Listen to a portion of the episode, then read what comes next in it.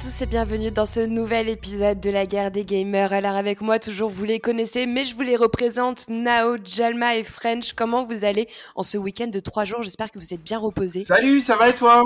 Hello, ça va et toi? Salut, ça roule Joss moi, ça va, un peu en hangover, donc ce podcast va être un peu funny, mais ça va, on est. effectivement, moi je reviens également de Bourgogne où c'était dégustation de vin. J'ai même une star qui m'a demandé de prendre une photo avec moi, un certain Bertrand Chameroy, je lui fais un coucou. Euh, ça y est, on commence à être connu, je ne peux plus te déplacer sans qu'on me demande de faire des photos. Il nous écoute. On se demande qui a demandé une photo à qui. Faut pas le dire ça. Bon, allez, au programme de ce podcast, un point sur les dernières actualités du moment, notamment avec l'annulation de l'E3, une édition qui devait pourtant signer le grand retour de ce salon mais aussi avec les annonces concernant les nouveaux prototypes de manettes dévoilés par Microsoft et Sony. Puis direction la Nouvelle-Calédonie avec le poétique Chia, un, jeu signé par les studios français Awakeb. Alors pour ceux qui l'ont manqué, hein, il est difficile de l'avoir manqué pourtant, Chia c'est un jeu euh, indé d'action-aventure qui s'était très largement fait remarquer lors de sa présentation au Games Award, tant pour ses environnements insulaires que pour son invitation au voyage et à la découverte. Alors je précise que c'est un jeu qui a été développé par une petite équipe de 12 personnes. Nous, on a voulu participer à cette euh, initiation et on vous en parle dans la seconde partie de ce podcast. Pour conclure, passe à un dernier petit débat avec les portages tant attendus par les joueurs et qui malheureusement se sont révélés comme des grosses déceptions. Euh, je sais que Jalma a beaucoup à dire, notamment sur The Last of Us. Beaucoup de sur The Last of Us, on en parlera tout à l'heure. Voilà, donc on en reviendra dans la dernière partie de ce podcast. Allez, sans plus attendre, on passe tout de suite à l'actu mitraillée. C'est l'heure de l'actu mitraillée On commence tout de suite cette actu mitraillée avec une annonce majeure dans l'industrie de jeux vidéo après que les principaux éditeurs se soient désintéressés de l'événement. Le 3 annonce finalement l'annulation de son édition 2023 qui aurait dû se dérouler du 13 au 16 juin prochain à Los Angeles et qui devait signer le grand retour de ce salon. Alors, on a pu voir hein, que les éditeurs assurent de plus en plus leur marketing seuls. Nao, penses-tu que c'est la principale raison de cette annulation? Bien sûr que je le pense. Euh, première raison, euh, principale, j'ai envie de te dire, économiquement, forcément, euh, ça va faire du bien aux gros éditeurs et aux gros constructeurs bah, de ne plus dépenser cet argent vu qu'on voit ils le dépensent de leur côté et font leurs propres événements. Et de l'autre côté, bah, forcément, ça fait du mal au salon de ne plus avoir cette rentrée d'argent. Euh, sachant que les places, on va dire, sont chères et que du coup, bah forcément, s'il y a plus de gros constructeurs, il y aura peut-être moins de visites. Il y a plein de choses qui vont découler de, ça. Après, euh, je sais qu'il y avait comme certaines attentes de la part des visiteurs et autres. Euh, et le fait en fait que les gros constructeurs n'étaient pas là, ça les dérangeait pas forcément plus que ça.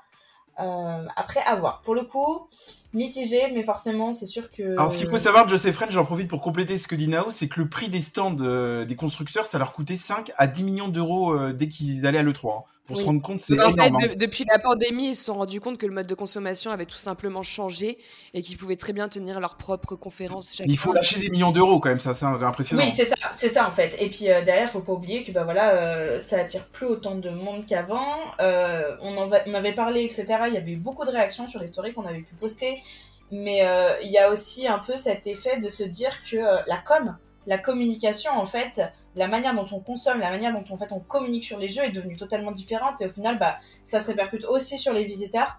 Donc voilà, il y a, vraiment plein de trucs à prendre en compte. Après, c'est sûr que ça fait un gros trou, mais tous les stands ne payaient pas des millions d'euros, il faut, faut quand même se le dire. Mais ça faisait partie de leur budget comme passé un temps et c'était quelque chose qui était prévu. Mais c'est juste que c'est de l'argent qui a été réinvesti autrement. Après, pourtant, euh, Jalma, les autres grands événements, eux, hein, de, de, de, ce secteur se portent plutôt bien. Comment est-ce que tu pourrais expliquer cela? Bah, alors moi je vais revenir juste déjà pour te expliquer sur la disparition de l'E3. Je vais pas revenir sur le prix des stands, mais on s'est rendu compte que tourner une vidéo enregistrée ça coûte quand même moins cher euh, que d'être sur place. Hein, il faut euh, l'éclairage, le son, la captation, etc. Et puis il y a aussi une meilleure maîtrise de la part des éditeurs sur la durée de l'événement. Parce que euh, quand tu balances tes vidéos, tu peux envoyer ce que tu veux finalement. Alors qu'à l'E3, tu étais contraint par des durées. Et je pense qu'aussi, à mon avis, ça devait beaucoup s'engueuler en interne de savoir qui était diffusé en premier. Parce qu'on le voit encore actuellement. On sait que là, ils veulent faire un PlayStation Showcase avant que la, Summer Game Fest démarre. On, se rend compte que ça se bouscule pour savoir qui va faire sa première conférence. Et je pense qu'à l'E3, ça devait être la guerre un petit peu en fait, d'avoir des choix. Comparaison, je prenais en comparaison, par exemple, à la Gamescom euh, qui, qui, qui, qui en Allemagne. T'as la Tokyo Game Show qui cartonne encore. Euh, euh, à Paris, bon, t'as la Paris Games Week, mais bon, ça c'est encore différent. Mais ça, c'est des salons qui marchent encore, qui sont forts de leur succès, avec toujours autant euh, de visiteurs. Alors moi je me demande s'ils vont pas être quand même à, disparaître parce qu'en fait il faut se rendre compte aussi, Léo l'a très bien dit, c'est qu'il y a quand même l'exigence du public qui a, qui a, qui a évolué. C'est-à-dire que maintenant qu'est-ce qu'il veut le public? Il veut que quand il y a une, un PlayStation Showcase, un Xbox, etc. Ils veulent un enchaînement de surprises et de grosses annonces en fait. Et souvent le 3 ça ralentissait ça. Attention en fait. quand même, il y a aussi un énorme point qui est complètement oublié pour expliquer aussi pourquoi je, je pense que le TGS euh, ne, ne va pas disparaître. Pareil pour le Paris Games Week. Le point important, c'est de savoir que le 3 s'est mis au public très tardivement et dans une proportion moindre par rapport aux professionnels. C'est pas du tout le cas des autres salons que vous citez, qui sont eux carrément ouverts au public. Totalement. Et, sachant qu'il euh, y a des parties justement qui sont réservées aux professionnels. Et là, on le sait, le 3, c'était pour attirer du visiteur, c'était pour faire de l'annonce, c'était pour que ce soit très américain, très chaud, euh, énorme, etc. Que tout soit très grandiose. Alors qu'en réalité, euh, il y a une attente qui est totalement différente aussi là-dessus. Et ce qui, est, ce qui se fait pas forcément de la même manière sur les autres salons. Et puis, tu peux le voir sur le, le, la PGW, la Gamescom, etc. Ça attire quand même un monde de fou. Et je pense pas qu'il y ait que ça qui jouait euh, sur les habitudes des, des visiteurs, etc. Parce que je pense que les visiteurs, ils kiffaient aller à l'E3 je pense pas qu'il y ait que ça à prendre. Dernière chose, c'est que les éditeurs maintenant, ils ont plus, ils sont plus obligés d'attendre le mois de juin pour faire des annonces. C'est que maintenant, avec leurs propres vidéos et d'être indépendants, ils peuvent faire des annonces toute l'année. Et on a vu que, par exemple, en, ce début d'année, il y a eu pas mal de conférences. Euh, French, la grande question hein, qu'on se pose tous, euh, est-ce que cet événement reviendra un jour? Qu'est-ce que t'en penses? Alors, je consulte ma boule de cristal tout de suite. Comme me dit-elle? Euh, écoute, à titre personnel, je pense que ça ne reviendra pas. Je pense que ça ne reviendra pas pour, pour faire suite à ce que disait euh, Nao et ce que disait mon cher Jalma. Je pense aussi que l'époque, elle a totalement, totalement changé. Parce qu'il y a un truc qu'on n'a pas, pas cité jusqu'à maintenant, c'est que à l'époque, euh, Internet n'était pas aussi développé que ce qu'on a aujourd'hui, et on pouvait se permettre d'attendre la sortie de notre magazine préféré dans les kiosques fin août, début septembre. Oui, parce que ce qui, ce qui veut dire par là, c'est que le 3 date de 1995, il hein, faut quand même le rappeler, donc c'est très très vieux hein, comme, euh, comme événement. exactement, et quand j'ai quand, quand préparé un peu ce conducteur, je me suis dit, mais putain, moi ça me faisait rêver à l'époque. À l'époque, mais ouais, on est d'accord. Euh, le 3, on voyait, on voyait les vidéos avec euh, plusieurs semaines pour, beaucoup, pour beaucoup de joueurs, ça a été des, des, moments très forts, hein, le 3. Et aujourd'hui, ça ne l'est plus, parce que tout simplement, comme Jalmal le disait, à juste titre, aujourd'hui, n'importe quel éditeur va faire son propre event. Et en fait, dans leur propre event, bah, ils vont être, être maîtres de leur temps, ils vont surtout être maîtres du planning. C'est-à-dire qu'ils vont pouvoir parler de leur jeu comme ils le souhaitent. Parce que par exemple, un truc, un truc très bête là qu'on peut, que je peux vous dire, c'est qu'on entendait beaucoup les, constructeurs se plaindre que pour les nouvelles machines, les annoncer en juin, c'était un peu tard par rapport à leur calendrier. Et vous verrez que ces derniers temps, la plupart du temps, ces dernières années, les machines ont été annoncées beaucoup plus tôt dans l'année, pour des sorties en fin d'année. Donc euh, voilà, et aussi la question du budget, même si ça rentre dans le cadre communication de la dommage, hein. ça devenait très cher. Hein, c'est dommage parce qu'ils avaient vraiment tout misé. Euh, euh, sur cet événement, sur ce retour. Ils avaient pris Repop, euh, qui est derrière euh, la Comics Con, etc., pour revoir, pour vraiment refaire un retour en force. Et puis malheureusement, les annonceurs ont pas. Moi, il y a un truc qui me surprend quand même sur la disparition de l'E3, parce que là, j'ai été surpris de quelque chose. Il faut savoir que les Nintendo Direct, ils ont commencé en 2012, en fait. Hein. Les, Nintendo Direct sont quand même assez vieux. Et mine de rien, à l'époque, ça n'a pas mis un frein à l'E3, parce que l'E3 arrivait à se poursuivre malgré l'absence de Nintendo mais je pense qu'il a clairement mis fin à, l'E3, c'est le Covid-19 tout simplement, où ils, ont, ils ont été obligés d'arriver et, et, depuis, ils n'arrivent pas à s'en remettre. Le fait, que tout le, monde ait, le fait que tout le monde ait suivi cette formule. Euh... Nao, tu as une dernière chose à dire avant qu'on passe à la seconde? Bah euh, ouais, il faut se dire aussi que c'est comme tout, c'est comme la consommation, c'est comme beaucoup d'autres choses. En fait, les habitudes ont changé et maintenant, euh, c'est comme avant, on en a déjà parlé dans les podcasts, avant quand tu avais un problème ou quoi, tu étais obligé d'attendre la sortie de ton magazine pour avoir ta solution. Maintenant, tu peux aller sur Internet. C'est pareil en fait, euh, la, le digital a pris une place tellement importante qu'en fait, c'était obligé que maintenant, ce genre d'événements doivent s'adapter à ce type de consommation. Forcément, ça va fermer certaines portes, mais ça va en ouvrir aussi de nouvelles. Par contre, dernière chose, il y, a un truc qui va être chiant pour les joueurs parce qu'avant, on savait que le 3 c'était sur 4 jours et on, on, enchaînait nous les conférences pour suivre. Là, ce qui est compliqué, c'est que maintenant on va se retrouver avec plusieurs journées durant le mois de juin pour suivre les conférences qu'on veut et ça va être beaucoup plus compliqué à nous suivre parce qu'avant c'était condensé sur euh, sur une semaine quoi. Alors que là, ça va être condensé sur un mois et euh, enfin suivre les annonces, ça va être compliqué pour nous, hein, les gamers. Bon, sinon, hein, on, a, on a Xbox qui annonce une nouvelle manette, alors conçue majoritairement à partir de, de plastique recyclé accompagné d'une partie d'une batterie pardon, euh, rechargeable avec 30 heures d'économie. Alors, juste pour les intéressés, hein, il est déjà possible de précommander la manette sur le store euh, officiel euh, de Microsoft. C'est une très belle initiative qu'il faut soutenir. French, penses-tu que justement ce genre d'engagement de la part de Microsoft va devenir le futur de notre quotidien de gamer?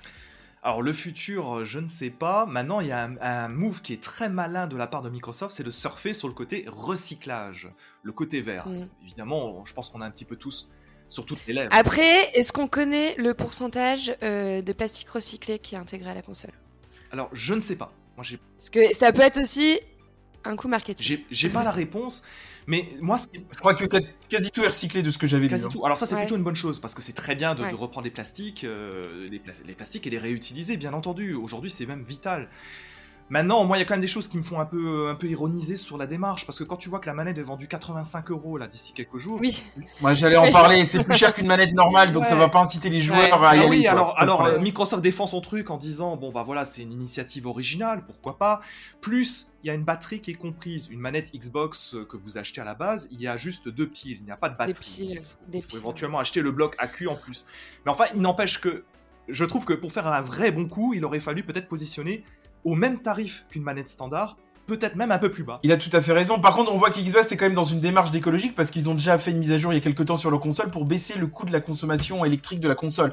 Donc Xbox continue vers cette orientation écologique. Hein. Après, tu me diras aujourd'hui, moi je trouve ça pas normal que Xbox ait encore des manettes à pile. Hein. Euh, ça, c'est un autre sujet. Mais moi j'adore ça. Hein. Ouais, mais bon, euh, justement, on parle écologie, les piles, euh, c'est vraiment le pire truc. Piles rechargeables, hein, je tiens à préciser, piles rechargeables. Moi, moi, je trouve ça intéressant et de toute façon, il faut que vous preniez en compte que ça va de plus en plus arriver et les studios, même sur leur création de jeux vidéo, rentrent sur des recherches sur la transition écologique, etc. Parce qu'il faut savoir que la création d'un jeu, ça, ça coûte une énergie folle. Et maintenant, euh, l'industrie, surtout l'industrie française, cette année, vous, enfin, ils ont développé en gros, ils ont reçu un fonds hyper conséquent pour aider les studios à regarder leur coût énergétique et pour savoir en fait comment s'améliorer, etc. Ça va devenir hyper important en fait et c'est quelque chose qui va rentrer de plus en plus en considération euh, dans nos modes de consommation et la manière de produire les jeux. Genre ce type d'engagement, c'est le futur. Après, ça va être amené de plein de manières différentes, mais dans tous les cas, il faut savoir qu'il y aura plus de retour en arrière là-dessus et que l'industrie va être amenée de plus en plus à tendre vers ce, vers ce créneau-là. Par contre, là aussi où, je vous rejoins, c'est le prix de la manette. Il y a des manettes Xbox qui sont encore bien plus chères que ça. Mais, la Elite notamment. Mais dans tous les cas, euh, ils vont utiliser l'aspect un peu, euh, bah en fait voilà, euh, c'est des matériaux recyclés, il y a un processus qui est plus long donc ça coûte plus cher il va, y avoir cet aspect marketing là aussi qui va rentrer. Oui, mais pour que l'écologie marche, il faut que ça reste abordable pour les joueurs et pour le monde. Oui, mais regarde, mais il mais, mais, n'y a pas que ça. Regarde, tu veux consommer du bio maintenant, tu veux consommer des produits du bio, bah, ça, ça coûte plus cher que des produits qui sont. C'est comme ça partout. Il faut pas juste se retenir sur l'industrie du jeu vidéo, c'est comme ça partout. À partir du moment où tu as la notion écologique qui rentre dans ce système, le prix va en découler. Un peu plus cher. Dans un autre domaine, on a Sony qui a déposé un, brevet pour intégrer euh, dans une manette un élément plastique qui peut changer de forme et de température. Alors on imagine que ça pourrait augmenter euh, l'immersion et permettre une nouvelle façon de jouer. Hein. Je vais prendre l'exemple euh, de la température. On peut imaginer dans un sens que quand l'environnement est froid, la manette refroidisse. French, j'ai vraiment synthétisé, mais est-ce que tu veux développer un peu plus le fonctionnement de cette technologie? Alors je veux bien développer un petit peu plus, mais ceci dit, je tiens quand même à partager une petite expérience selon les jeux que je joue, j'ai tendance à transpirer des mains.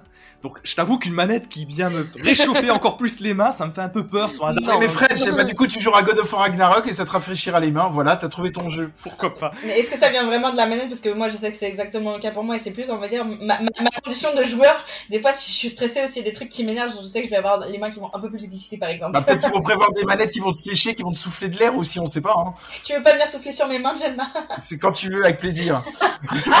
c'est beau c'est la synergie, on aime. Non, mais ce, qui me, ce qui est assez marrant dans ce, dans ce brevet, tu as déjà un petit peu dit les grandes lignes, euh, Joss, je vais pas, pas revenir là-dessus, mais moi, la réflexion que je me suis faite, c'est de me dire, bon, bah, à l'époque, euh, les vibrations haptiques, le gars qui a sorti ça, on a dû lui dire, écoute, mec, euh, c'est du délire ton truc, la manette qui vibre quand tu joues, c'est n'importe quoi, c'est bête. Donc aujourd'hui, en 2023, qu'on nous dise, peut-être que la manette va nous donner une impression de frais ou de chaleur. Moi, je trouve ça génial, hein.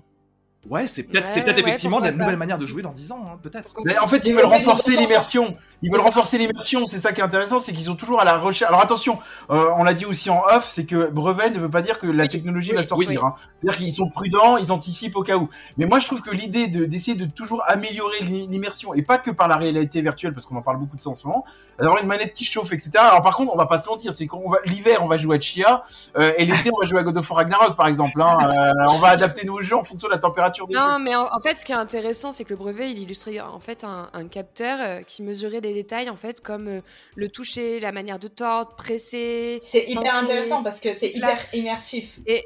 C'est ça, et en fait, ça pourrait varier le gameplay parce que ça pourrait déclencher une action en serrant plus ou moins fort la manette, par exemple. Bah ouais, en fait, moi, ce que je trouve intéressant, c'est que de base, je suis une joueuse Xbox, tu vois, et j'ai eu l'occasion euh, parfois de jouer sur quelques jeux euh, Play, et en fait, tu te rends compte déjà la différence de manette, euh, rien que sur euh, la manette de Play 4 et tout. J'ai pas, j'ai pas, j'ai pas encore testé la DualSense.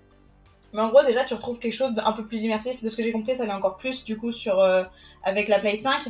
Et du coup, au final, c'est hyper intéressant, en fait, de voir qu'on te rajoute ça, etc., d'avoir plus de sensations. Ça renforce vraiment ton expérience de jeu. Et, et au final, tu vois, c'est un peu comme le cinéma 4DX, euh, quand c'est bien fait. Euh, ça peut être vraiment pas mal sur certains jeux, ça te rajoute euh, peut-être euh, des sensations au niveau du toucher, etc. Et on va voir que, je pense, avec le, jeu vidéo, petit à petit, sans pour autant parler de VR, on va vouloir de plus en plus stimuler tes sens. Et du coup, je trouve ça vraiment très intéressant. après, pour revenir à ce que tu redis Nao, le stimuler l'essence, euh, la- Nintendo l'a déjà fait avec la Wii. Hein.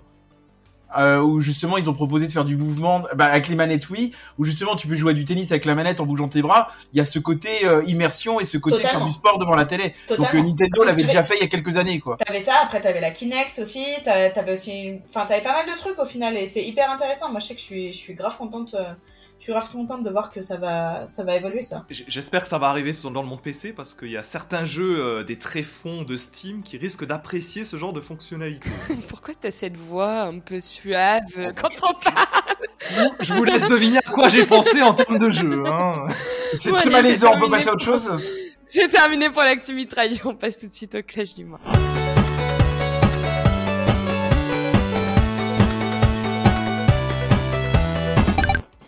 Alors aujourd'hui, dans le clash du mois, place au débat autour de Chia, un indie game d'action-aventure basé sur l'exploration autour d'une archipel fictive inspirée de la Nouvelle-Calédonie, mais aussi de sa culture et des traditions kanak. Alors c'est le premier projet euh, majeur du studio bordelais à Wakeb.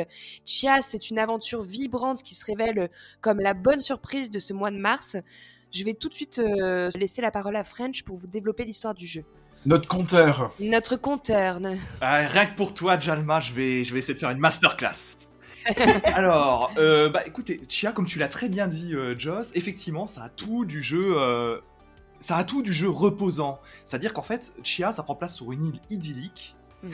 où Chia vit avec son père, loin des, des super grandes villes bétonnées. Donc, bref, c'est le paradis, quoi, le paradis sur L'île Terre. de Uma. Exactement. L'île de Houma, ouais, C'est très joli d'ailleurs. C'est magnifique le début. Ouais, ouais. Malheureusement, le papa, son père, va être kidnappé en véhicule volant par l'un des très, euh, l'un des grands méchants de l'histoire, qui est aux Ouais. ordres de Mea Vora, le méga vilain de la région. quoi. Il est kidnappé par le sbire de Meavora. Oui, c'est Quoi, ça. Douré, je crois, j'ai même du mal à dire son nom. Moi, j'ai Ouais. toujours du mal à dire son nom. Ouais. Je, je préfère éviter de m'y lancer. Il y a PWU entre autres. voilà. Voilà, tu vois, On va s'arrêter. Exactement.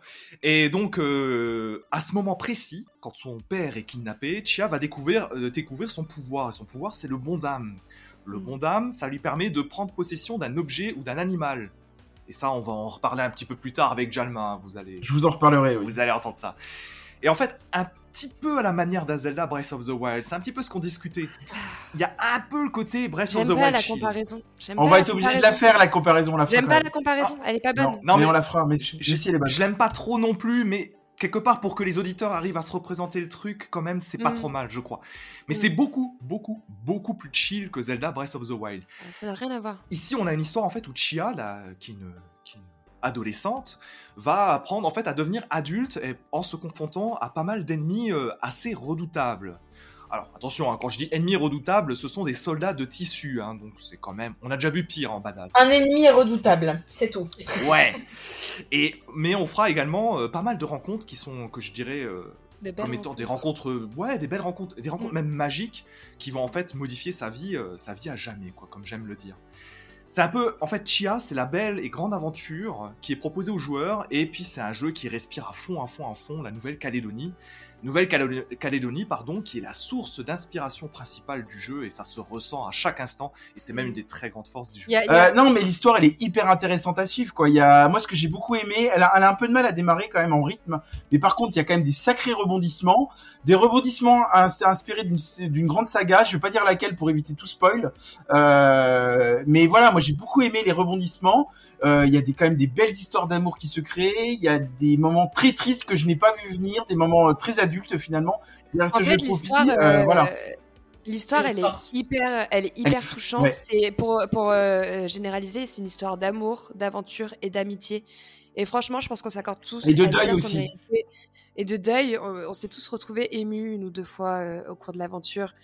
Euh, après, c'est un scénario qui demeure assez classique. Il hein. n'y a rien de transcendant, mais ça fonctionne et on. C'est un conte. C'est un conte qui est sauvé par le folklore de, de la Nouvelle-Calédonie en fait. et il y a euh, beaucoup d'amour euh, de la part des. Quand on ne connaît pas la Nouvelle-Calédonie, effectivement, on est on est surpris par différentes. Et on va en on va en parler tout de suite, mais ce qui emporte le scénario et ce qui enrobe le scénario, c'est les musiques qui accompagnent, parce que les musiques. on va en parler dans la. On, on, les met juste en avant parce que non, mais les musiques qui accompagnent les, les scènes cinématiques, donc à des moments émotionnels de l'histoire, c'est ce qui nous touche aussi grâce à ces musiques en relais. Parce que finalement, vous regarderez les dialogues, les doublages. Mais, les, musiques, mais les musiques, c'est même pas que la DA, c'est du gameplay. En fait, là, tu pars trop loin dans, dans l'argumentaire. Ah, tout est lié, ça, parle. Mais c'est aussi du gameplay parce qu'en fait, à chaque chapitre, ça se termine par une cinématique musicale qu'on est libre ou non de jouer avec un, un instrument euh, traditionnels que l'on découvre. Notamment le ukulélé, euh, par exemple. le ukulélé, il y a des feuilles, euh, il y a plusieurs, j'ai pas tous les noms, mais il y a plusieurs instruments à chaque chapitre. Enfin bref, du coup, on va parler de la DA, parce que l'histoire en soi, on n'a pas plus à dire. Hein. C'est une très belle histoire. Euh, elle est, elle est un peu courte, c'est dommage. En fait, elle est un peu bouffée par le côté exploration qui est un en, peu. En 5-6 heures, elle se fait l'histoire. Ouais, c'est ça. En 5-6 heures, elle est un, peu, un petit peu courte, mais, euh, mais elle est très en, en, fait, tout dépend, tout dépend de ce prisme-là. Et si tu veux, on peut, on peut revenir euh, justement sur la, la direction artistique. Tout est mêlé en réalité. Et il y a certains trucs qu'ils ont repris dans le gameplay qu'ils auraient dû mettre peut-être plus sur la narration ou mm. autre. Au final, c'est une, une, boucle. Hein. De toute façon, ça, ça va tout ensemble. Mais la DA en elle-même, le jeu est hyper pipou. On sent, comme tu l'as dit, l'amour du studio pour son environnement. Euh... Bah, il nous permet de voyager en fait. On voyage en Nouvelle-Calédonie clairement. Hein. C'est un jeu où on voyage. Vous allumez le jeu, vous avez l'impression de, de, visiter une île paradisiaque. En fait, la, la, DA, elle est plutôt simpliste, mais c'est pareil. En fait, c'est comme euh, euh, l'histoire qui est plutôt simpliste. La DA reste magnifique, elle est apaisante. Et faut pas oublier les difficultés que le studio a eu avec les moyens limités, tu vois. Et pourtant, on voyage. C'est vraiment la grande force de jeu, c'est un dépaysement. On se balade à travers d'îlots paradisiaques. Il y a des couleurs qui sont chatoyantes. C'est absolument sublime. Les graphismes sont colorés, les textures elles sont minimalistes. Euh, ça fonctionne. Et et euh, on a une, euh, bah, on a cette nature en fait qui est luxuriante, mais surtout on a des panoramas qui sont splendides et qui changent en fonction du cycle de la journée parce que ça, c'est un gros plus on a le jour et la nuit, et du coup, on a toujours une vision différente des environnements. Les couchers de soleil sont vraiment magnifiques avec les couleurs pastel, notamment sur l'eau, etc. Enfin, c'est et il y a aussi un, un travail qui a été fait quand il pleut aussi dans le jeu. Il pleut rarement, c'est vrai, euh, mais euh, la, pluie qu'on retrouve sur les rochers et tout est vraiment bien faite. Et pour un, studio qui n'a pas tant de moyens que ça, parce qu'on rappelle c'est 12 développeurs, mm. euh, c'est incroyable au niveau de la DA le travail qui a été fait, quoi. Hein, pour le coup. Mm. Surtout la, la, population, je trouve aussi a été hyper bien représentée, mais vraiment dans toute sa diversité. Tu vois, on a on, arrive dans des camps où il y a la mamie, euh, euh, un peu euh, cow-boy, etc. Les accents de Nouvelle-Calédonie aussi sont très on forts. On arrive hein. dans les camps traditionnels. Il y a la culture kanak qui est hyper nombreuse. On a les maisons cérémoniales. Non, franchement, la, population dans son ensemble, un peu plus citadine, un peu plus exilée, est super bien représentée. Tu les découvres dans ton exploration et c'est un, un délice. Ça, donne envie de voyager. Et ça, c'est aussi divinement repris dans la qualité des doublages. Ah parce qu'en fait, ils ont que des doubleurs du cru. Donc qu'on parle français ou qu'on parle, je suis désolé, j'ai plus l'autre langue qui est utilisée. C'est Andréu, c'est Andréu. voilà, le Dréu. C'est Andréu, en fait c'est la langue euh, locale qui est encore très peu parlée. ils ont pris des doubleurs locaux. Et ça c'est assez étonnant, c'est très étonnant à, l'écoute. Et ça c'est un règle. C'est une ode au voyage en réalité ce jeu. Au-delà de ça, ce qui est aussi, euh, on n'en a pas parlé dans, dans l'histoire, mais c'est qu'il y a dans, dans certains scénarios, il y a une, pointe d'humour aussi. Et justement, vous parliez des villages euh, traditionnels. Moi, j'ai le souvenir à un moment donné que vous arrivez dans deux villages qui se font la gueule, mais ils ne le savent pas pourquoi. Et ce qui est, ce qui est, ce qui est intéressant dans le jeu, c'est qu'il y a quand même des fois une morale. Il y a beaucoup, d'humour noir. Euh, il y a beaucoup d'humour noir. À un moment donné, il y a une histoire de poulet. Je vais pas dire ce qui se passe, moi qui m'a fait mourir de rire. Euh, mais il y a beaucoup d'humour, il y a beaucoup de messages. Ou l'histoire d'un gamin en caleçon aussi qui m'a beaucoup fait rire. Euh, je veux pas en parler pour vous éviter tout spoil, comme le scénario est très court. Mais il y a, y a, quand même cette forme d'humour et de, légèreté, mais avec des messages forts, un peu. Euh, il y a des messages forts aussi tout au long du jeu. Euh, il y a une histoire d'amour à un moment donné qui, qui, qui se produit qui a un message fort et qui est très moderne. Hein. Moi, ça m'a surpris pour un jeu pipou. Faut qu'on en parle un petit peu sans, sans dévoiler, mais je m'attendais pas à, à ce côté moral. C'est juste un message actuel, hein, Jalma. Jalma, il reprend toutes mes expressions. Je suis très fière. non, mais c'est vrai, ça, faut qu'on en parle dans, dans, on peut pas en parler parce que sinon on va vous spoiler, on veut pas arriver là. Mais moi, j'étais impressionné par ce côté adulte derrière ce jeu pipou, quand même. Et puis, on parlait du coup des, des musiques. On avait commencé la DA avec ça, mais il faut dire que c'est vraiment euh, une partie très importante dans le jeu, tant dans son gameplay que dans sa DA. Elle est absolument sublime quand tu fais ces voyages en bateau, quand tu te balades. C'est vraiment un gros plus. il faut savoir que là aussi, alors c'est un Américain qui a composé euh, les musiques du jeu, et là aussi, ils ont fait un, intervenir des véritables musiciens locaux. Donc en fait, tout ça, que ça soit, en fait, au final, que ça soit pour les doublages, que ça soit pour les doublages ou pour les musiques, ça va vraiment ajouter beaucoup plus de profondeur au jeu. Euh, le fait d'avoir euh, ces, locaux en fait qui vont jouer avec le cœur, doubler avec le cœur, les intonations. C'est un jeu fait avec le doublé. En, quand c'est doublé en français, il y a l'accent de Réu en fait qui vient prendre dessus. Mais en, fait, je rejoins déjà, c'est des amoureux de leur terre et des amoureux du jeu vidéo et ils ont réussi à faire un mariage des deux quoi. Euh, et c'est ça qui est incroyable. Et le, le truc, on va se le dire, c'est que le mariage a réussi. Moi, je vais vous choquer, mais j'ai préféré un Chia à un Stray par exemple. Incomparable. Non, non, incomparable, ouais. Alors moi, en fait, Chia, on le verra dans notre conclusion, mais je suis perplexe. J'ai beaucoup aimé parce que les développeurs ont réussi à me transporter dans leur univers. Et pour moi, c'est. Enfin, en fait, j'ai pas envie d'en parler tout de suite, on en parlera après. Mais c'est un jeu que j'ai autant. que je trouve moyen et en même temps excellent. Voilà. Je trouve dur en disant moyen, mais à mon avis, c'est sur le gameplay que tu veux aller. Ouais, on en parlera après. Je prie sous mon, mon argumentaire. Bon, dans tous les cas, dans la DA, c'est très difficile de de dire qu'elle est mauvaise. Hein. Bon, il y a quelques. Ah non, c'est incroyable. Il y, a quand même, on se retrouve à certains moments avec quelques grands espaces vides. Hein, euh, dans ouais, mais c'est une question de budget. Donc mais ça, c'est vraiment histoire de pinailler. C'est histoire de pinailler. Franchement, c'est un excellent travail. Euh. Et par contre, j'adore les personnages un peu pâte à modeler et tout, avec leur nez tout, tout comme ça. Il y a aussi un joli travail aussi, hein, je suis très sensible aussi à ce truc d'image, euh, sur le grain aussi de l'image. Hein, c'est pas des images lisses lisses, ils ont vraiment beaucoup travaillé pour une mm. petite équipe. On parle quand même, on l'a pas dit, mais une équipe de 12 personnes. Donc... Si, si, on l'a dit, mais tu l'écoutes pas. non, non, non, on n'a pas dit non, 12 personnes. Les auditeurs. Si, on a bien dit non, tu revérifieras. Tu n'écoutes vraiment pas. 3, et trois personnes qui étaient sur la technique uniquement hein, au passage. Ouais, ouais, ouais. Non, non, et puis un, un vrai même, euh, ils ont cherché la personnalisation. Euh, euh, j'ai poussé quoi, que ce soit ton radeau de Chia où tu peux la personnaliser avec des looks. Euh, j'adore. Comme tu veux et tout. Non, c'est cool. Tu choisis ton petit sac à dos. En fait, il y a un côté où en fait tu t'appropries vraiment. tu as une espèce vraiment de. Mm. Tu t'appropries ton personnage. Non, excellent, excellent travail de la part du studio. Vraiment, l'immersion était, était, était à 200%. on va passer un peu au gameplay, Jalma? Ouais, alors moi, euh, pour vous un peu vous expliquer comment fonctionne le gameplay, on, sent aussi quand je parlais des développeurs qui ont l'amour du jeu vidéo, ils sont inspirés de quand même de plusieurs jeux. On retrouve quand même beaucoup d'éléments de, de, différents jeux vidéo. Alors je suis désolé, déjà, c'était pas d'accord avec ça, mais on retrouve beaucoup d'inspiration d'un certain Zelda Breath of the Wild. Alors oui, je suis, euh, d'accord sur l'endurance, on retrouve. Oui, mais attends, le reste, on ne peut pas comparer le jeu. C'est pas un Breath of the Wild. Il faut qu'on explique, mais il faut qu'on explique. Il faut qu'on explique ce qu'on peut faire. C'est-à-dire qu'on va pouvoir jouer Chia, qui va pouvoir voler avec un planeur, qui va pouvoir nager, qui va pouvoir escalader. Et en fait, on va retrouver la jauge d'endurance dont tu évoquais, qu'on retrouve dans Zelda Breath of the Wild. On va pouvoir aussi également utiliser un lance-pierre. Euh, alors par contre, ce lance-pierre-là... Hein, très peu utile. Ouais, mais ce lance-pierre-là euh, me fait penser aussi à un autre jeu. Je suis désolé, ils se sont aussi inspirés d'un certain Zelda Ocarina of Time. Dans Zelda Ocarina of Time, vous retrouvez l'utilisation mm, du lance-pierre.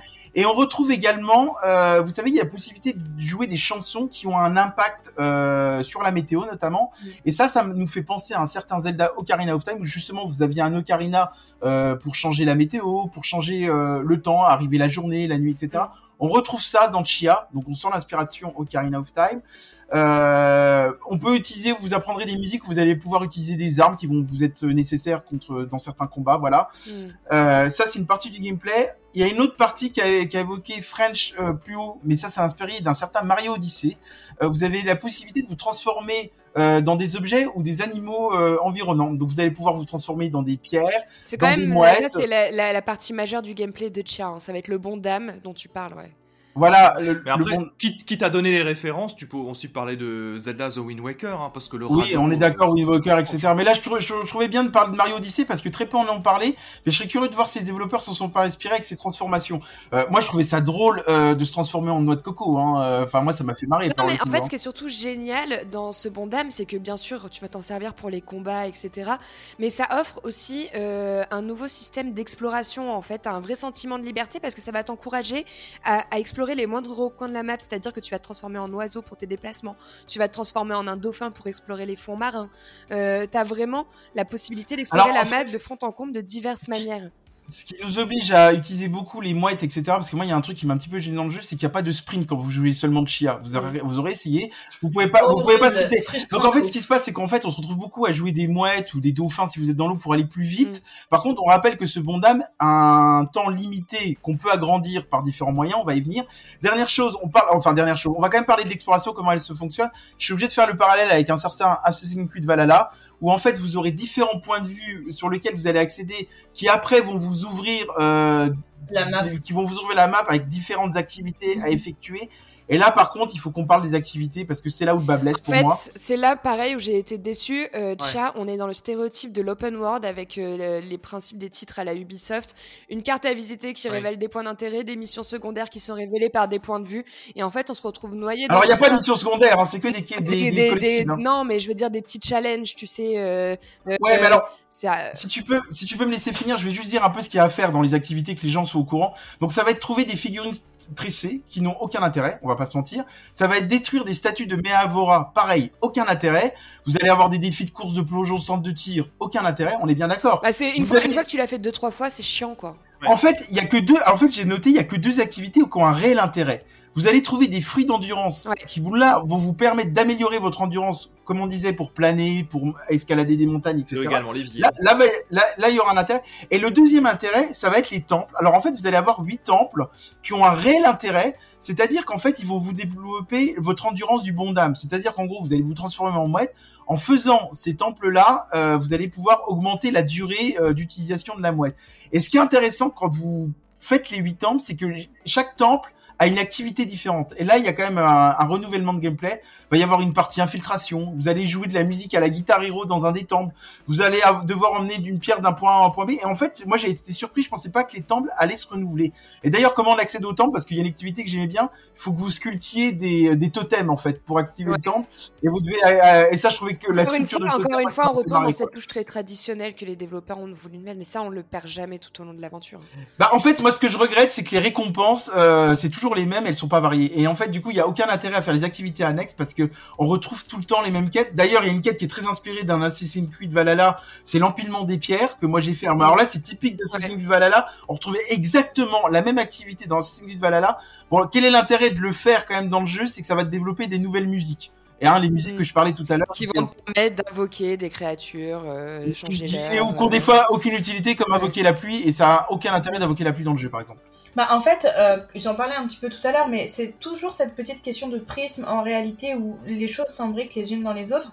Et à mon grand regret, j'aurais préféré voir plus de choses ou une continuité sur, par exemple, une partie de la narration, plutôt que de voir sur euh, de, ces, activités-là, au final, qui apportent peu à l'histoire, alors que ça pourrait être hyper intéressant de, de poursuivre cette histoire qui, au final, est un brin touchante, etc., où tu vas avoir...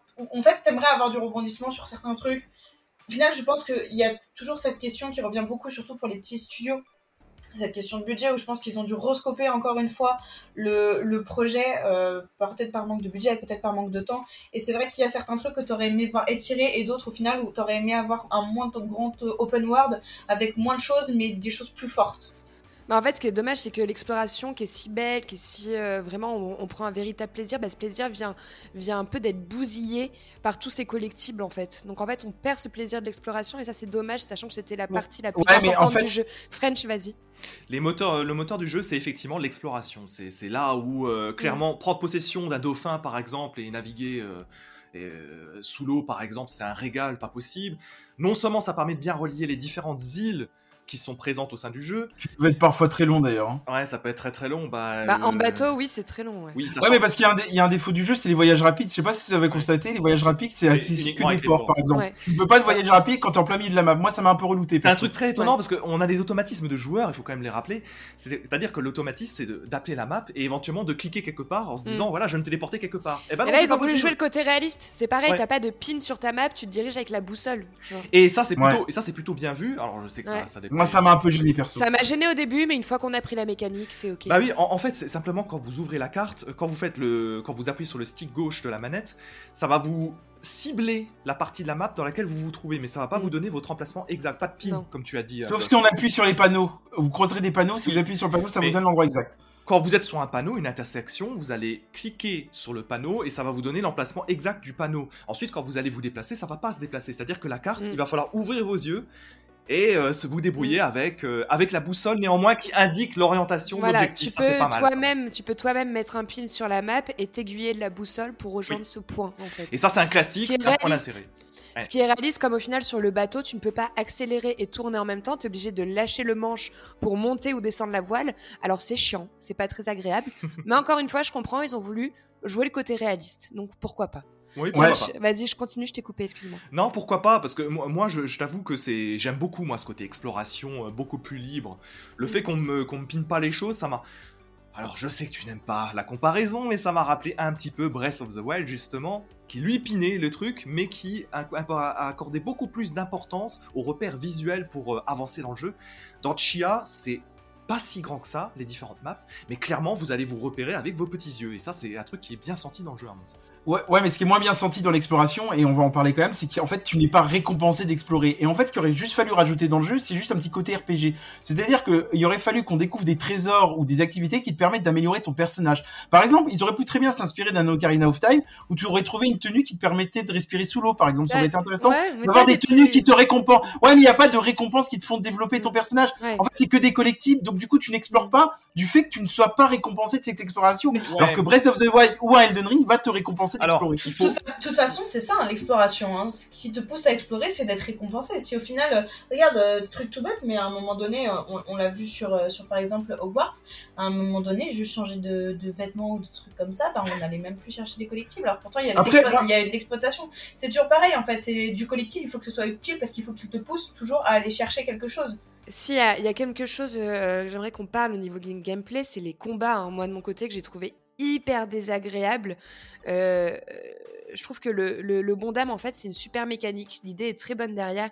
Mais une fois qu'on se retrouve avec un, un amas d'ennemis, c'est juste euh, infect à utiliser, en fait. Notamment le passage des usines hein, qui t'avait Ah, rendu le ouf, hein. et Qu'est-ce que t'en penses? Moi, le passage des usines, personnellement, c'est un passage que j'ai voulu balayer au plus vite. J'ai pas fait les challenges hein, de l'usine. En fait, en fait, il y a plusieurs gens qui ont pensé comme toi, le passage des usines. En plus, alors y a- on va en parler. Il y a une confusion, c'est qu'on croit, il y a beaucoup de gens qui croient qu'il faut tuer tous les ennemis pour avancer dans l'objectif principal. Or, c'est Non, faux. c'est de la- Ce qui net. est normal, c'est que ça apparaît, ça apparaît directement dans la liste des objectifs, Ouais. ce qui est assez étonnant. Ce qui, du ce qui est assez étonnant. Par contre, en fait, il y a une musique que tu peux débloquer avec l'empilement des pierres qui va vraiment te faciliter la vie euh, dans les usines. Mais le problème, c'est que si tu ne t'es tu es pas amusé à faire tous les empilements des pierres, tu ne peux pas débloquer cette fonctionnalité qui va te permettre d'utiliser un bon dame dans une sorte de statue qui en fait euh, lance des boules de feu.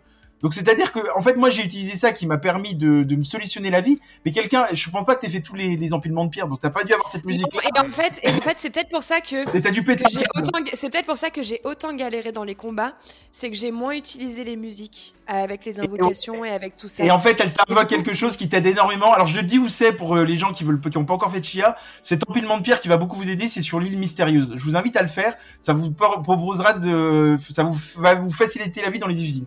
Voilà, j'en dis pas plus, mais je peux comprendre que ça t'est relouté parce que d'aller dans des torches, ou en plus, moi, il y a un truc qui m'a relouté, c'est que je pense que les torches, tu les mettais dans tes sacs à dos, sauf que ton sac à dos, il est, il est rempli de trophées de machin que tu dois Ce que vider. je moi, ce que je mettais dans mon sac à dos c'était des oiseaux je me baladais toujours avec des animaux dans mon Moi, sac à c'était les dos chats.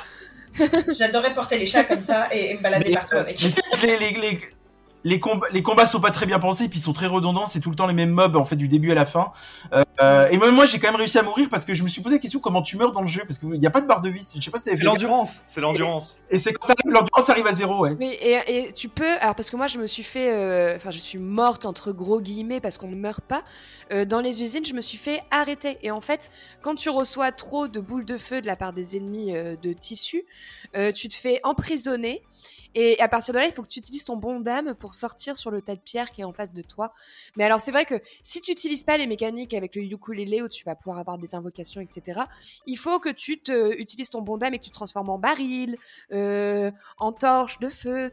Et en fait, comme euh, tu es assez limité dans l'utilisation, il faut que tu cours après les autres, tu te fais quand même repérer. C'est hyper brouillon, en fait. C'est hyper désagréable. Ouais, et, exactement. Et ça, c'est une mécanique que tu retrouves aussi dans les camps les camps des soldats de tissu. Donc je l'avais déjà eu avant les usines et ça mm. m'avait assez surpris mm. que tu pouvais être enfermé et qu'il fallait sortir avec un bon dame. Mm. C'était assez, assez rigolo. Après, l'idée est bonne. Elle est très bonne. Et après, je vous rejoins, je rejoins totalement. Moi, j'ai même tendance à dire que les usines c'est un peu hors sujet euh, par rapport au jeu. Bon, après, les usines apportent un peu de la difficulté parce qu'on n'en a pas réellement. On peut pas dire que ça soit un jeu qui a une réelle difficulté, mais après, ça, permet, ça, permet, une belle accessibilité pour tous les joueurs. Mais, ça ajoute un petit peu de challenge. Excuse-moi, French. Ouais, ça rajoute du challenge, mais euh, pour le coup, je, je trouve que c'est je trouve que c'est pas très. Alors moi j'ai suivi tous les tout le liste des objectifs, donc il fallait tuer les ennemis, euh, c'est ce que le jeu vous propose mais j'ai trouvé ça plutôt, euh, plutôt chiant à jouer, quoi. Et je me suis dit, bon, euh, vu que le jeu s'intitule aussi au, tout public et aussi aux jeunes enfants, je me suis dit, mince, est-ce que j'aurais joué avec mon, avec mon neveu ce genre de partie, quoi? Et finalement, j'en suis pas sûr. Pour moi, ça je le, je le redis, je trouve que c'est un petit peu hors sujet, malheureusement. Surtout qu'il est, il est un peu longué ce passage. en fait, on a l'histoire qui est très courte et ce passage est très long. Donc, euh, c'est, c'est la balance est pas bonne, quoi. Moi, j'aimerais juste dire un truc c'est qu'il faut arrêter de penser que l'accessibilité doit être forcément pour les enfants. Genre, My bad. ce n'est pas parce que tu as un jeu qui est accessible qu'il est forcément pour les enfants. Oui, puis attends, il euh, y a des jeunes qui jouent à des jeux, euh, notamment, enfin moi je connais des jeunes qui sont en train de se lancer dans... dans, dans... Vous, vous, vous, faites piler sur Fortnite et Call of en attendant. Ouais, voilà, ouais, voilà il y a des jeunes qui se lancent dans Breath of the Wild actuellement. Euh, je vais dire un truc, s'ils se lancent dans Breath of the Wild, ils peuvent largement se lancer dans un chia. Hein. Non, non, mais c'est ça. Même en termes de combat. Hein. Le, faut, pas... les, faut pas les sous-estimer à un moment donné, les jeunes. Hein. Euh, hey, hey, French, je suis désolé, mais quand on avait 15-5 ans, nous, on jouait à Super Mario World ou Super NES. Je peux te dire que le jeu était hyper dur et on s'en sortait très bien. Hein. Je, suis d'accord avec toi. Après, euh, Chia est plus facile que Zelda Breath of the Wild, hein, si c'est ça que tu voulais dire. Hein. Bon, j'aimerais qu'on passe un peu à la conclusion. Du coup, est-ce que vous avez aimé Est-ce que vous n'avez pas aimé ce Chia? Est-ce que vous le recommandez ou non? Euh, French, on va commencer par toi Oh là là, c'est la plus dure place, merci Joss. Euh, non, moi c'est cas de conscience, c'est ça le mot que j'ai envie de dire, cas de conscience. Pourquoi? Parce que j'ai adoré l'histoire. Honnêtement, elle m'a touché, elle a su elle a su m'emporter du début à la fin, surtout que j'estime avoir fini le jeu à environ 6 heures de jeu à peu près, donc c'est pas trop long, et honnêtement j'aurais pas aimé y jouer beaucoup plus. Ça c'est un point que je voulais, je voulais ajouter. Euh, voilà, le folklore Nouvelle-Calédonie, j'ai adoré, c'est vraiment un, véritable manifeste à la Nouvelle-Calédonie dans le jeu, ça c'est très réussi. Mais le game design, selon moi, mes attentes, c'est trop limité. Beaucoup trop limité, c'est trop souvent rejoindre un point A un point B et réunir tel ou tel objet pour faire des offrandes. Un truc qu'on a pas Strace, c'est pareil aussi. Hein, non, Strace, il y a quand même. Ah, c'est souvent les mêmes activités. Hein. Moi, j'ai trouvé que c'était très particulièrement accentué dans ce chia. C'est comme ça que je l'ai ressenti. Alors, j'ai la répétitivité en, en 6-7 heures de jeu, je l'ai franchement, franchement. J'ai envie de vous dire, je l'ai subi sur la fin. Donc du coup, je le conseille à vous qui êtes en manque de soleil comme moi, allez-y. Mais, euh, et euh, mais euh, pour le reste, sachez que c'est pas un Zelda-like, c'est beaucoup plus limité comme jeu. Hein. Et Joss, toi, t'en as pensé quoi? Parce que je crois que toi aussi, t'as trouvé ça un peu moyen. Moi, je suis mitigée. On va dire que je suis plutôt convaincue. je vais faire en trois points. Pour moi, le gameplay, il peut être fun. Le bon dame, c'est une excellente idée. Euh, mais c'est vraiment pas en fait le, point fort du jeu et du coup c'est dommage. Le gameplay devient même vite laborieux euh, au fil du temps lorsqu'il y a trop d'ennemis qui se présentent. Comme je disais, on a également beaucoup trop de collectibles, on a trop d'activités annexes qui sont hyper répétitives et on se retrouve vite un peu blasé par l'exploration qui pourtant était le point fort du jeu. Donc c'est dommage. En revanche, j'ai été hyper sensible à la découverte de l'univers, j'étais très sensible à la DA, aux musiques, au dialogue, enfin à la proposition de manière général, j'ai été hyper touchée, sachant que c'est un travail qui a été réalisé, je le rappelle, une nouvelle fois par une petite équipe euh, de 12 personnes. Alors de ce fait, j'ai un sentiment qui est mitigé sur le jeu. Je pense que Chia, c'est une vraie expérience qui sort du lot dans l'environnement vidéoludique, avec un potentiel et qui mérite d'être découvert, mais qui pour autant ne parvient pas à s'épanouir, et ça, c'est dommage. Bah, je vous ai écouté. Bon, je vais pas revenir sur l'histoire et le, le, game design qui, enfin le, pardon, le level design qui est fabuleux. Hein, pour une petite équipe, c'est incroyable. Par contre, moi, je, je, trouve quand même très dur sur du gameplay. Je rappelle, c'est un jeu indé. Je trouve que le gameplay est quand même riche et assez varié. Vous mettez beaucoup les, combats en avant. Il faut quand même rappeler que l'histoire des unes, on a parlé, c'est peut-être une demi-heure sur 9 heures de jeu. Euh, non, non, non, non, non, non, non. C'est une demi-heure sur 9 heures de jeu. Et c'est non, non, non, absolument pas. Si tu veux prendre le temps de faire les usines en full, vraiment en complétant toutes les options, euh, c'est beaucoup plus qu'une demi-heure. Et tu as des activités annexes avec les camps de tissu où tu dois te battre avec eux. Non, le gameplay, c'est quelque chose à prendre en compte. Le gameplay, pour moi. il est varié, il est hyper varié pour un indé quand même. L'idée du gameplay est bonne, mais elle n'est pas bien exécutée ce que je dis en fait. Le jeu, l'idée est bonne, mais la finalité n'est pas là en fait. Elle est, bien exécutée avec les temps. Moi, je vous trouve très dur avec ce jeu. Je pense qu'il mérite beaucoup plus d'être euh, de lumière. Et j'espère que ce jeu va être un succès, que les gens vont quand même euh, avoir la curiosité d'y jouer parce que vraiment, il mérite d'être mis en avant. Et moi, je vous trouve dur avec le gameplay. On a vu d'autres indés. Et je suis désolé de parler de Stray où il y avait un gameplay beaucoup plus simpliste et beaucoup moins riche qui m'avait bien saoulé à l'époque, quoi. Mais Stray est beaucoup plus abouti que Chia, c'est ça, c'est là-dessus. Non, il a, Stray, il a, il a, été valorisé parce qu'il y a eu un engouement du public, c'est pour ça que ça a marché. Il n'y aurait mm. pas eu cet engouement-là, euh, voilà. Là n'est pas, pas trop la question, c'est assez différent. Euh, tu sais pas très. Ça apporte de la visibilité, ça. Et toi, Nao, justement? Alors, moi, je suis un doux mélange de vous tous, tout simplement parce que, bah, tu l'as dit, c'est une ode à l'amour euh, à la Nouvelle-Calédonie. Il est euh, des paysans. On a envie d'aller là-bas, on a envie de découvrir la richesse de la culture, etc. Quelque chose qu'ils ont totalement su euh, retranscrire en fait dans leur jeu. Et il est tout pipou, j'adore, il est mignon et l'histoire est belle. Et en fait, moi, c'est sur le genre de jeu où je recherche pas le gameplay.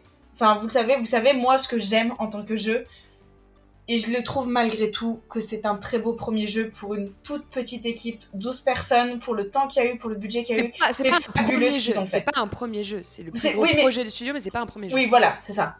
Et, et, j'adore ça, et franchement, genre, euh, ça va être une belle vitrine pour eux, je leur souhaite oui. Une, belle continuité, parce que je pense qu'il y, y, a un potentiel de fou. Et là, je pense qu'ils ont voulu mettre plein de choses, montrer plein de choses, et de quoi ils étaient capables, mm, surtout, mm. tu vois.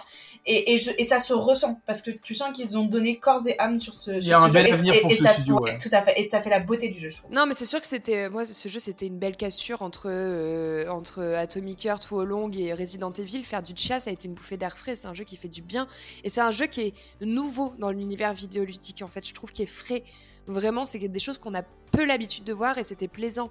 Vous l'avez compris, un chat, il propose une aventure euh, aussi belle que bouleversante. C'est un jeu d'exploration réalisé avec amour qui nous plonge dans un monde coloré absolument magnifique et qui réussit à, qui réussit à nous euh, dépayser tout au long de l'aventure. Donc, malgré les, points qu'on peut lui reprocher sur son gameplay, on vous invite à le découvrir. Vous pouvez le retrouver pour 30 euros euh, environ sur PS4, PS5 et PC. Il est gratuit pour les abonnés euh, du, du, PlayStation Plus Extra et Premium. Donc là, ça pour souligné ça d'ailleurs, hein, concurrence ouais. Game Pass en faisant ça. Ouais, vous n'avez pas euh, d'excuses pour ceux qui l'ont foncé. Vous pouvez y aller. Honnêtement, c'est vraiment un, jeu autant couleur à découvrir. Bon, allez, c'est terminé pour ce, euh, pour ce clash du mois. On passe tout de suite au calumet du pixel. Oh, tu peux faire tourner, s'il te plaît? Pas de soucis, man. Oh. Alors, dans ce calumet du Pixel, on voulait parler un peu des portages PC qui ont été un échec. Excusez-moi, je rigole, mais notamment avec. Il bah, n'y a pas à rire, justement, je trouve. Hein. Non, mais c'est notamment avec la poule aux œufs d'or hein, de Naughty Dog, The Last of Us, qui était pourtant tant attendu par la communauté et qui a obtenu la note très, très, très moyenne de 61 sur 100 sur Metacritic. Et c'est de loin le pire score jamais vu pour un titre du studio. Alors The Last of Us, c'est pas le seul, malheureusement. On peut prendre l'exemple de Forspoken ou encore de Wolong euh, Fallen Dynasty qui est sorti dernièrement. French, comment peux-tu expliquer qu'un jeu sorte aujourd'hui avec autant de problèmes d'optimisation? C'est moi qui ai le rôle de l'avocat là, c'est pas possible. euh, non, mais y a pas de souci, évidemment, on peut. Alors tu devrais avoir le rôle du procureur, j'espère que tu vas les enfoncer. Hein. Euh, non, il y, a une difficulté. En fait, euh, ce qu'il faut comprendre sur les ports d'aujourd'hui, dans le monde PC, c'est qu'il y a une infinité de machines. Alors évidemment, ça ne dédouane pas l'éditeur, parce que l'éditeur doit faire son maximum pour qu'un jeu sorte dans les meilleures conditions possibles.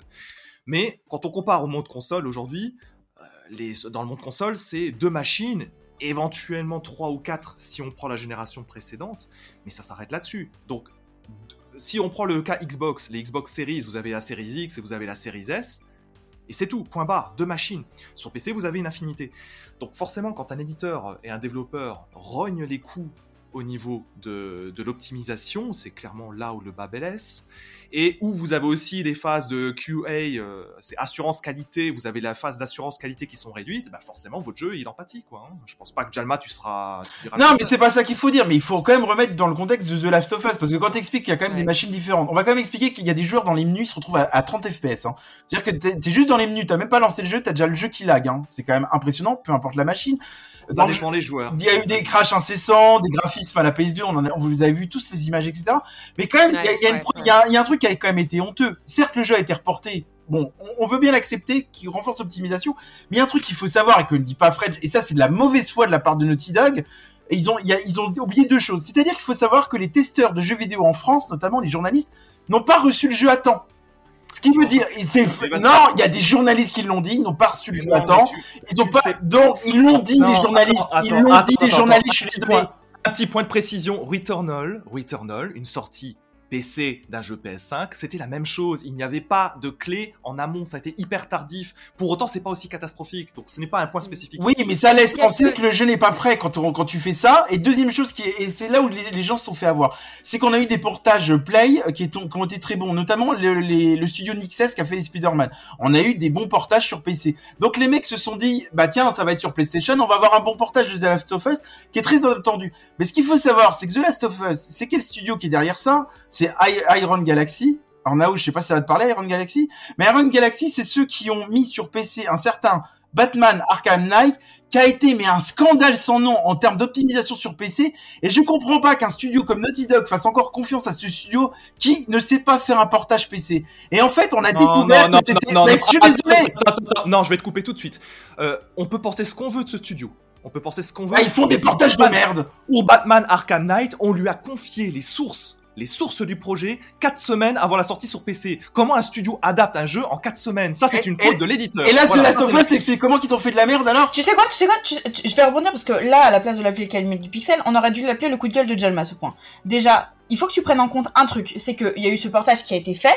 Dis-toi un truc, et ça c'est de la responsabilité euh, du studio et de l'éditeur, c'est qu'il y a un monde où en fait pour essayer de gagner un peu d'argent, ils ont pu faire ce, portage par un autre studio. Ça, c'est souvent ça se passe comme ça les portages. Oui, on est que le portage se fait par un autre studio et souvent c'est des studios étrangers et euh, souvent c'est des communications etc. Comme tu dis, il y a du QA, il y a des phases de QA qui sont faites à l'étranger parce qu'il faut pas croire que là tout ce qui a été fait ça a été fait en interne. Ça a tout été externalisé et on se rend compte vraiment lors de ce genre de portage de la hum, difficulté qu'on peut avoir à externaliser sur d'autres studios et de ce que ça peut engendrer, engendrer comme perte de qualité. Et c'est énorme. Et là, je pense qu'ils sont totalement... Xs y arrive très bien avec les, portages de Spider-Man. Hein.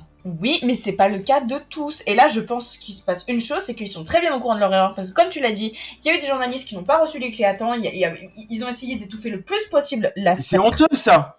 Oui. Mais c'est honteux parce qu'à un moment donné, mettez-vous aussi à la place du joueur. Hein, le jeu, il est quoi? Il est à 70 euros sur PC. T'imagines, il y a des gens qui n'ont pas la PS5, donc ont entendu The Last of Us, qui est quand même un monument du jeu vidéo. On parle pas quand même d'un petit jeu. Hein. Tout le monde l'attendait sur PC et tu as, dépayé, as dépensé 70 balles et là tu te retrouves avec un jeu cassé en deux. On sait pas le temps qui va te mettre à être réparé et à optimiser. Et je suis désolé, regardez Cyberpunk à l'époque, ça a fait le même scandale et on prend encore les joueurs PC pour des cons. Je suis désolé. C'est dingue qu'ils aient pas euh, décidé de reporter euh, la date de publication. Les joueurs auraient compris. Les gens auraient compris. Je suis d'accord avec Josh. je, pense que, je, pense que les joueurs ne comprennent pas tant que ça. les, les, joueurs préfèrent un report qu'un jeu qui arrive. Euh, ouais, mais derrière, derrière en fait, t'as une phase économique malgré tout. Derrière, oui, il y, a la pression des, la pression des. T'as la pression des, financements, des financeurs, etc. Mais derrière, moi, je pense que oui, nous, on est, on, on, est compréhensif, mais je pense que vous oubliez que les, certaines communautés sont, enfin, certaines communautés sont hyper toxiques et qu'en fait, le report. c'est c'est le bad buzz c'est un, un, bad buzz aussi assuré donc en fait dans tous les cas c'est euh, genre euh, dans tous les cas, c'était forcément une mauvaise oui, mais attends, on va quand même remettre dans euh, l'église au milieu du village, c'est important là. Euh, si Naughty Dog a, adapté The Last of Us sur PC, c'est juste pour se faire du fric. Hein. Euh, donc Bien il sûr, et il l'aurait, il l'aurait, il l'aurait sorti dans six mois. Euh, les gens auraient attendu, ils l'auraient acheté. Mais moi, euh, là, c'est en train d'envoyer une mauvaise image auprès de Naughty Dog. Je pense que tu sais ce qu'ils ont voulu faire. Ils ont voulu surfer sur le succès de la série The Last of Us On a dû leur dire en interne, dépêchez-vous de sortir le jeu parce que là, on est en train de tout casser. Et le... sauf que le jeu n'était pas prêt. Et, juste, c'est totalement qui se fait avoir au bout, ce sont les joueurs PC, quoi. Et en plus, de voir French qui cautionne ça, ça m'énerve encore plus, quoi. Est-ce que French a dit qu'il le cautionnait? Un petit peu quand même. Déjà, comme t'arrêtes pas de gueuler depuis tout à l'heure, visiblement, effectivement, t'en as gros sur la patate et c'est ton droit. Mais euh, moi, je te répondrai quand même aussi que Iron Galaxy, le fameux studio qui est responsable de ce développement, il était aussi responsable du développement de Uncharted sur PC.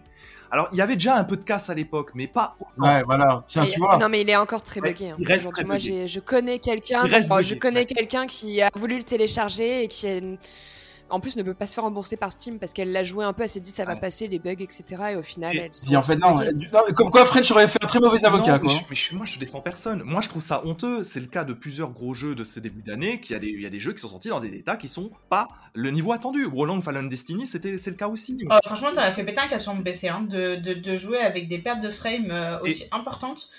Enfin, à un moment donné, euh, oui, il y a des exigences à avoir, etc. Mais pour moi, euh, si tu lances un portage, c'est que tu es en capacité de le faire et que tu sais vers qui tu le fais. Si on doit être sage, euh, si on doit être super sage, Jalma, je te, je te, dirais que The Last of Us, ça me fait chier que des joueurs PC le découvrent dans cet état-là. Il y a déjà eu quatre gros patchs et c'est pas fini encore. Et j'espère que ça sera. Non, alors par contre, tu vois, pour te montrer qu'est-ce qu'est un bon avocat, Iron Galaxy, ils ont fait un bon portage. Je vais dire lequel, c'est Metroid Prime qu'ils ont adapté en remake et ça s'est très bien passé. Voilà, donc tu sauras que en termes d'avocat, si tu veux me prendre des cours vis-à-vis de moi, je suis quand tu veux je vous coupe. Hein. Euh, malheureusement, on a un timing à respecter. Merci pour ce débat. En tout cas, merci à vous pour la participation à, de ce podcast.